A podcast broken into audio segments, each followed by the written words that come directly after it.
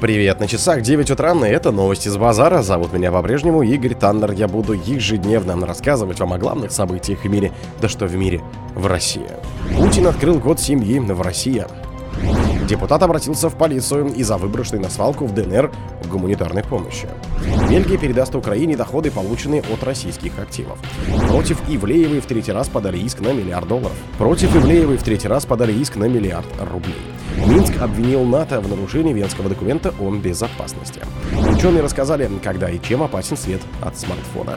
Спонсор подкаста Глаз Бога. Глаз Бога это самый подробный и удобный бот пробива людей, их соцсетей и автомобилей в Телеграме. Путин открыл год семьи в России. В России люди разных национальностей живут в мире и согласии – это семья семей, заявил Владимир Путин на церемонии открытия года семьи. Семейные ценности консолидируют общество. Я скажу больше. Россия – это действительно огромная семья. Можно сказать, семья семей. Ведь здесь столетиями в мире и согласии живут люди разных национальностей, а многообразие их культур, языков, обычаев не разделяет, а напротив, объединяет Россию, сказал президент. Общие ценности делают страну сильной, уверенной и сплоченной, продолжил глава государства. Он напомнил, что за последние годы количество многодетных семей в России выросло на 26%, а число детей, которых в них воспитывают, на 30%. Перед церемонией президент встретился с участниками и победителями всероссийских семейных конкурсов, которым рассказал о дополнительных мерах поддержки. Депутат обратился в полицию из-за выброшенной на свалку ДНР гумпомощи. Информацию о выброшенной гуманитарной помощи на границе ДНР с Ростовской областью передали в правоохранительные органы, сообщила депутат ГДМ Екатерина Стенякина. Как оказалось, действительно такой факт есть. В ДНР практически на границе с Ростовской областью обнаружена выброшенная гуманитарная помощь, сказала она. Парламентарий рассказал, что связался с администраторами волонтерских групп, работающих в ее округе в Ростовской области, и они подтвердили ей подлинность видео с выброшенным гуманитарным грузом. 23 января в СМИ появилась информация о выброшенной гуманитарной помощи на свалке в Амросиевском муниципальном округе ДНР. Об этом сообщил волонтер-дальнобойщик, ссылаясь на слова местного жителя. Мужчина рассказал волонтеру о случившемся, показал видео с помойки и передал некоторые вещи из гуманитарного груза, найденные там. Бельгия передаст Украине доходы, полученные от российских активов. Бельгия в 2024 году направит на помощь Украине 611 миллионов евро из доходов, полученных от замороженных российских активов, сообщило издание «Лабир» со ссылкой на министра обороны королевства Людивин Дидондер. По данным офиса бельгийского министра, который подтвердил информацию, именно речь идет о процентах по российским активам, замороженным в Бельгии, говорится публикация. В конце прошлого года Еврокомиссия представила план по использованию непредвиденных доходов, получаемых в результате заморозки российских активов в их инвестирование. Пока предлагается аккумулировать на отдельных счетах в депозиториях Евросоюза чрезвычайную прибыль от активов Банка России в ожидании предложения ЕК по дальнейшим шагам.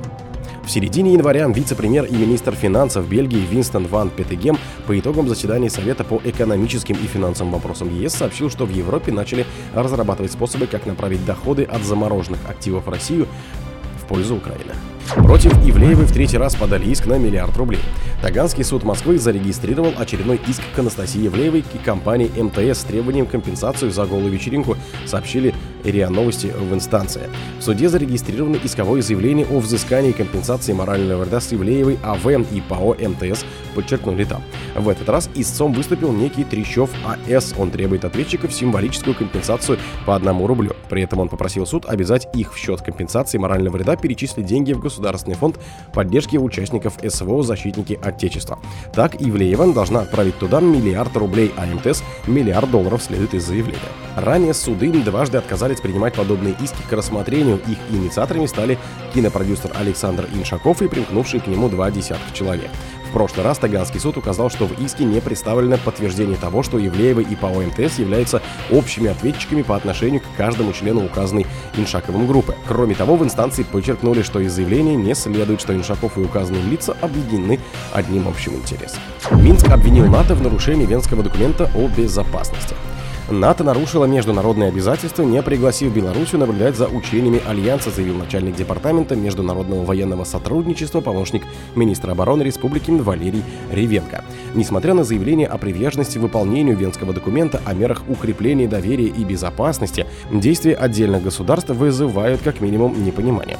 Страны НАТО планируют привлечь 90 тысяч военнослужащих на крупнейшие за десятилетия учения, но ни уведомления, ни приглашения Беларусь не получила, написал он в соцсетях соцсети X, это бывший Твиттер, кто не в курсе. Ревенко отдельно упомянул Польшу, которая планирует в конце февраля начать учение «Драгун-24» с существенным превышением пороговых значений. По его словам, Варшава также проигнорировала свои обязательства по венскому документу. Ученые рассказали им, когда и в чем опасен свет от смартфонов. Ученые ТМУ в составе исследовательского коллектива доказали, что воздействие синего света на глаза в позднее время суток повышает вероятность ожирения.